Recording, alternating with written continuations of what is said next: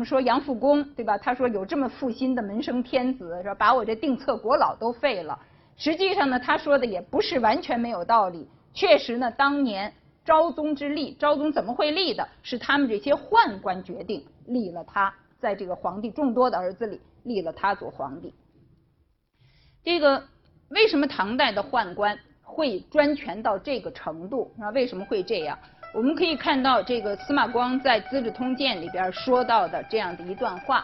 这个陈光曰呢，这都是司马光的议论，啊，他的评价了。他就说，之所以会这样，非他不是别的原因，他就说没有其他的原因。汉不卧兵，唐卧兵。唐代的宦官是掌军队的，所以呢，他权力能够这么大，让他们的这个专权能到这个程度。在这个清代的史学家赵翼在他的《念二史札记》里边比较这个唐代的宦官之祸，那比较唐代的宦官之祸和东汉比和前明，就是明清代以前的嘛，所以它叫前明。他说，东汉和前明的时候，宦官之祸是很严重，但是呢，他们都还是好像是偷窃皇帝的权利，就是用皇帝的权利，打着皇帝的旗号去肆虐天下。而唐代不一样，唐代是宦官之权反在人主之上。这个皇帝都是宦官立的，宦官似乎比皇帝还有权。那么这种情况是什么原因呢？他说推原或始，由于什么呢？总由于使之掌禁兵，管枢密。掌禁兵是原因之一，管枢密是原因之二。那么，什么叫怎么叫掌禁兵、管枢密呢？这个其实就是我们说的唐代宦官专权的制度基础。它不是偶然的，不是说当时正好碰上这些宦官他特别厉害，那个皇帝特别软弱，不是偶然的，是有它的制度基础、有制度原因的。宦官专兵就是刚才我们说的，从德宗贞元十二年开始，神策军设立了左右护军中尉。而这个左右护军中尉呢，都是由宦官担任的。从这个以后，宦官掌领禁军就成为一个固定的制度。这个呢，就是宦官掌禁军。另外呢，就是宦官掌枢密。什么叫枢密呢？枢密其实就是一些机要事务的意思啊，一些核心的机要的事务。那么宦官掌枢密，本来呢，是因为。皇帝和外朝之间其实是有一段距离的，对不对？那么什么事情要传达到外朝，是需要有人去通报的。什么人来通报呢？就是宦官啊，就是宦官。所以这样的一些宦官呢，实际上过去就有这种说法，就是所谓的口含天线，皇帝的话都在宦官嘴里含着，他说出来的都是代表的是皇帝的声音。那代表着皇帝的声音。那么本来呢，宦官他只能是传达，只能是传达。而到了这个时候呢，宦官开始从传达开始，逐渐的介入这个机密事务的商议和讨论。本来应该是人家商议好了，派他去传达。后来呢，其实这个宦官随着他权力的增大，他就参与商议这些事情，啊，参与商议这些事情。因此呢，我们说他们这些人呢是参掌机要。参掌机要，那么这些机密的事情都通过他们，所以呢，内朝和外朝之间的沟通啊，之间的沟通，其实就被这些宦官控制住了这个信息的通路，啊，控制住了信息的通路。那么这个也是宦官专权的重要的制度基础之一。在唐代呢，呃，唐代中期以后，唐太唐代宗之后，左右枢密就是。刚才我们说到的这个内外传达的参掌机要的左右枢密和左右神策军的护军中尉，因为他们的势力特别的显赫，所以呢被并称为四贵啊，被并称为四贵。这个唐代呢，皇帝他重用宦官，其实呢原因之一也是为了牵制外朝的势力，那为了牵制外朝的势力。但是呢，当这个宦官的势力膨胀起来了之后，那么皇帝呢也可能和外朝势力联手来制恶这个宦官，然后来制恶宦官。嗯，在唐代的历史上呢，皇帝和外朝联手来制恶宦官的比较突出的两个事件，有两次重大的事件，而这两次重大的事件其实呢都是以南衙的这个败局而结束。呃，一次呢就是所谓的二王八司马事件，或者说叫做永贞革新。这个永贞呢是一个年号，是唐顺宗的年号，是唐顺宗的年号。顺宗呢是德宗的儿子，德宗的最大的长子。这个年号其实在历史上真正到这个年号的时候，唐顺宗已经退位了。换一句话说，其实我们可以知道，这个顺宗呢，他父亲德宗在位二十六年，德宗即位就立了这个太子。所以他这个太子呢，当了二十六年，当了二十六年，可以说是这个唐代历史上当的时间最长的太子之一。那么他呢，又是唐代历史上当皇帝时间最短的之一。他当皇帝只当了二百来天。那么在这个年号还没改的时候，我们知道，其实一个皇帝去世了以后，新的皇帝即位。那么他虽然说明年会改成什么年号，但是当年原则上是不改的，是他父亲的年号，这一年会用完。所以呢，这个还没等到到永贞的时候，这个唐顺宗已经退位去做太上皇了。到了那个时候呢，已经是宪宗在位了。所以永贞革新这个事件的发生，并不是在永贞年间发生的，并不是在永贞的时候发生。那么这个永贞革新呢，大家其实可能呃以前也都学习到，也都学学过哈。实际上呢，就是这个顺宗呢，他当皇做皇帝之前，他在太子的时候，他周围呢就聚集了一些文士。那么这些文士呢，包括当时的一些翰林，像这个王丕啊、王叔文呐这样的一些人，还有一些青年的军呃青年的这个文人，就像这个刘禹锡啊、柳宗元。这样的一些人呢，他们其实都是有改革的要求的，啊，有改革的要求，但是实际上他们都相对来说是缺乏政治经验的。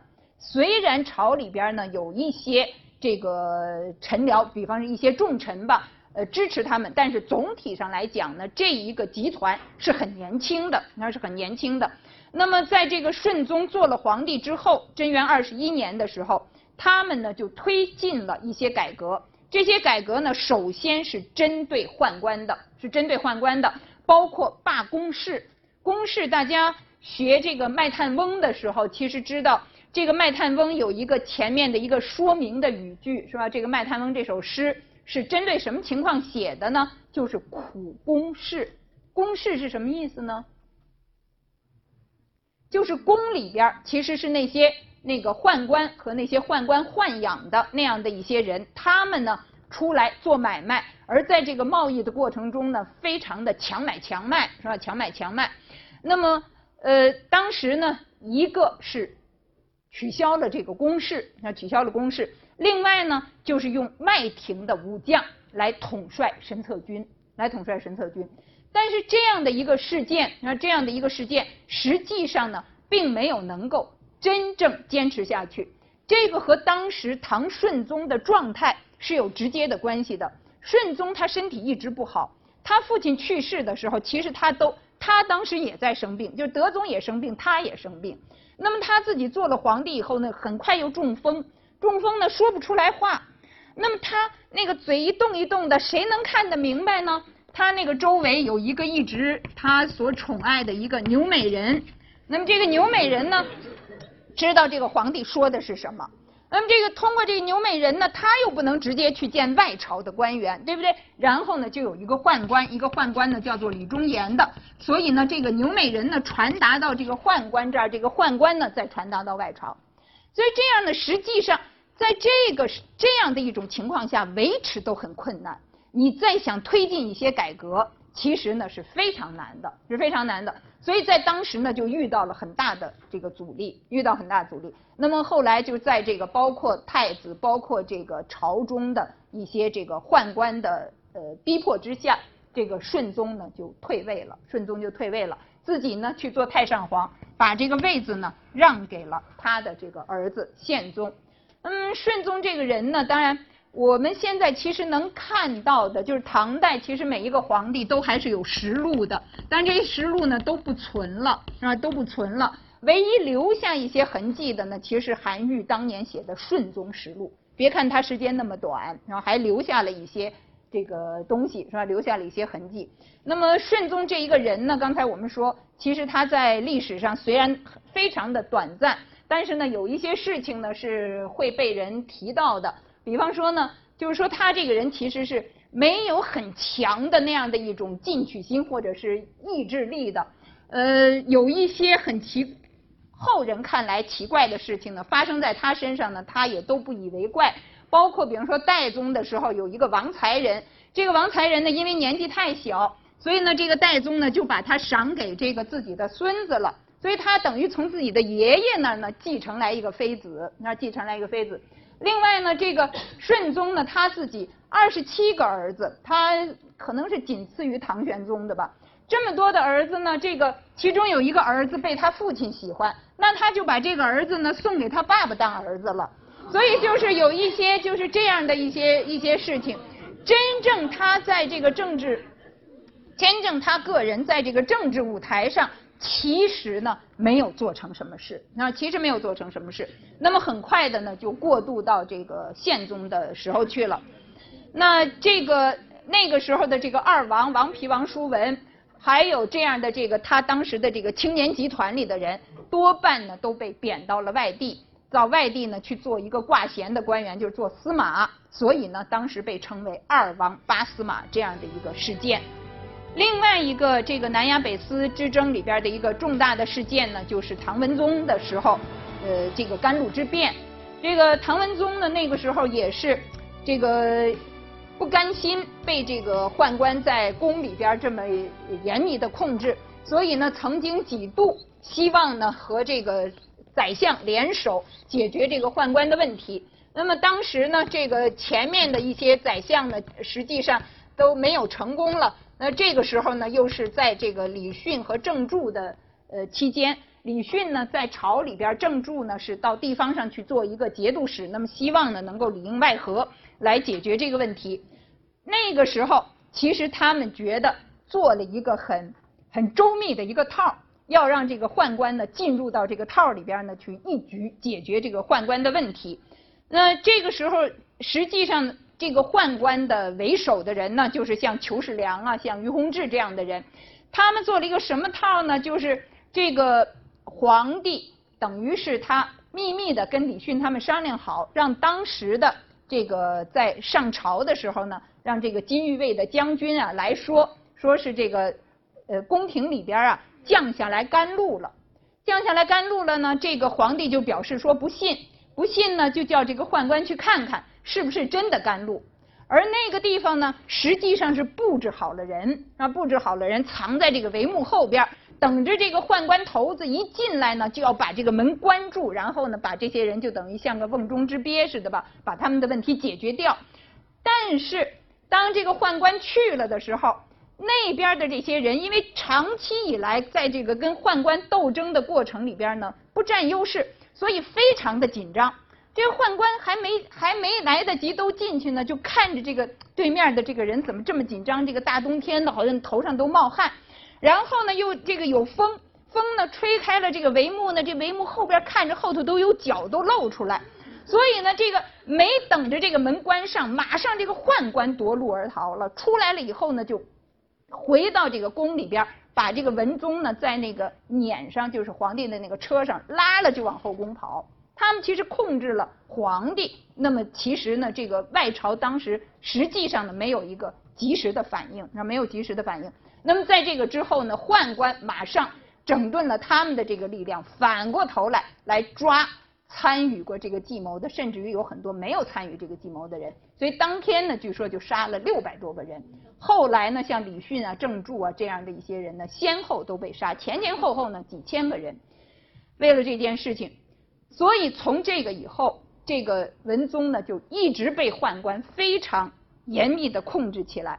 那么他自己呢曾经说，那他完全是受制于家奴啊。自此天下事。皆决于北司，宰相呢就变成行文书而已，啊，变成行文书而已。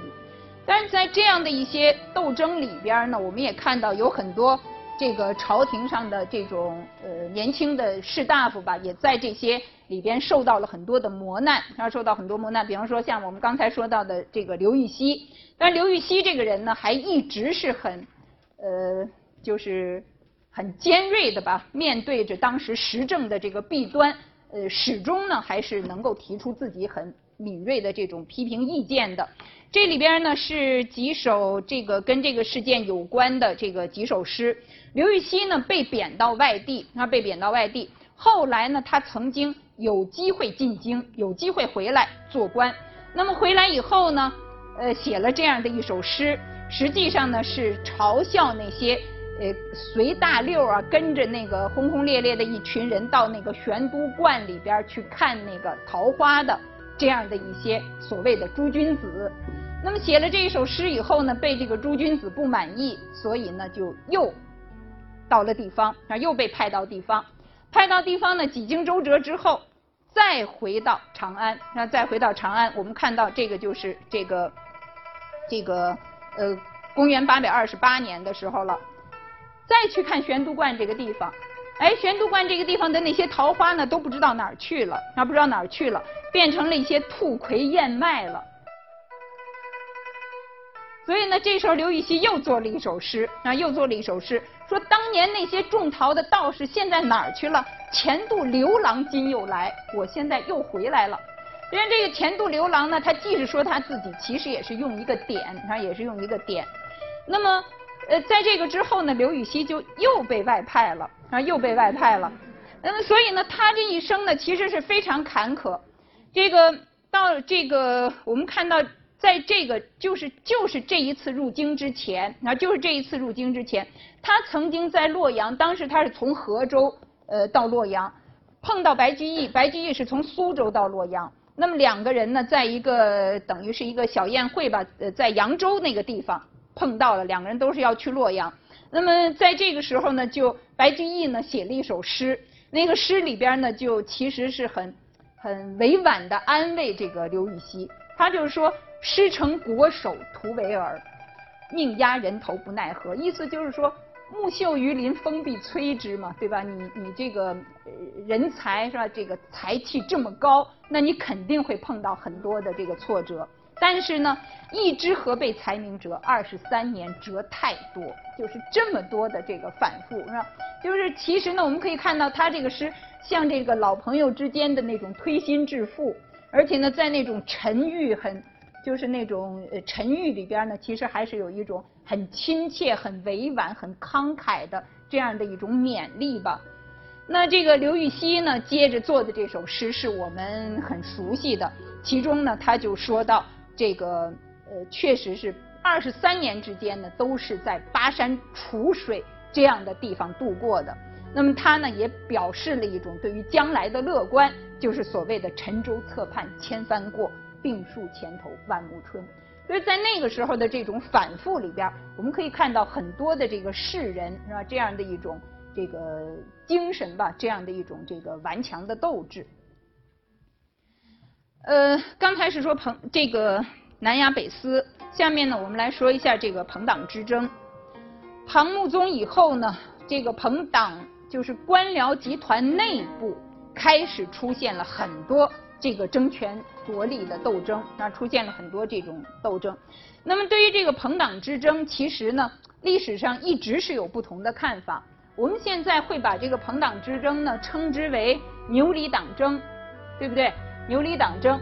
但是实际上呢，牛李党争这样的说法是出现的比较晚的，在这个宋代人那个时候呢，才比较多的提到这个牛李党如何如何。那么这个牛李党争呢，他们其实是围绕着很多不同的事情啊，很多不同的事情，那么有不同的这个意见，这样的一种这个党争呢，持续的时间非常长啊，持续的时间很长，是唐代后期政治史上非常重要的一个一个现象。那么当时呢，这个呃皇帝呢也曾经说，河北贼这是指的什么呢？河北藩镇是吧？解决河北藩镇都没有那么难，这个还算容易的。可是呢，要想解决朝廷朋党的问题，甚至于呢比这个还难，啊，甚至于比这还难。那么这个朋党的问题呢，我们可以看到，这个牛李所谓的牛李呢，牛僧孺的这一派里，也不是说都是姓牛的，对吧？是以他为首的，实际上是牛僧孺、李宗闵为首的。另外的一派呢是李德裕为首的。那么对于这两派人，他们为什么会有这个党争？党争的背后的根源在什么地方？学术界呢一直是有不同的看法。陈寅恪先生呢是把这样的一个党争和当时的文化传统联系在一起看，也就是说呢，他觉得这个党争啊不是仅仅在于政见之争，对这一件事情你有这个意见，他有那个意见，不仅仅是如此。他认为呢，其实是和背后对于门风礼法、对于门风礼法的态度是有关系的。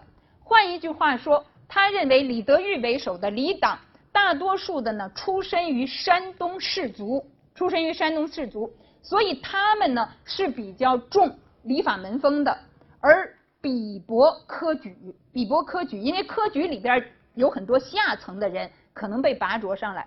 反过来，牛党一派呢，大多数是科举出身，他们通过进士举啊，通过其他的呃这这样的一些科举的途径上升出来，上升起来。所以呢，他觉得牛党是代表新兴的力量，代表庶族士人的力量的。也就是说呢，这个背后有一个世数的问题，有一个社会的发展变化过程中的一种进步和保守的文化传统的问题。这个是陈寅恪先生的意见，那么有很多先生呢，当然也不完全同意这种意见，甚至有的是很尖锐的对立的。呃，有一位先生呢，也是一个唐史的这个专家，像胡如雷先生，他呢就有过一些很重要的文章讲这个牛李党争的问题。他基本的意见呢是觉得。这个党争的根本分歧在于对藩镇的态度，因为这个党争主要的人是在中央朝廷里边了。那么他觉得呢，牛党是主张妥协的，李党是主张中央集权，就是说要坚决解决藩镇问题的。所以呢，那么从一个全国统一，从当时维护这个整个的一个大一统格局的角度来看，他认为呢，李党是进步的。李党的主张是正确的，而牛党的那种姑息妥协是没有出路的。这个其他的这个学者呢，还有一些其他的这个不一样的意见。那么也有人呢，从李党和牛党和宦官的关系入手来分析。但是总的来讲，我想双方都跟宦官有染，只是他们的这个关系密切者是不同力量的宦官，就是宦官也是有不同的势力门派的。他们呢，其实双方都不能说，在这个党争的过程中呢，没有跟宦官的勾连。所以呢，这个朋党的问题呢，其实是一个呃很复杂的问题。其中呢，既有政见之争，有这个门第和文化传统背景的不同，也有很多是意气之争啊，也有很多是意气之争，说不上有什么政治上的这个是非。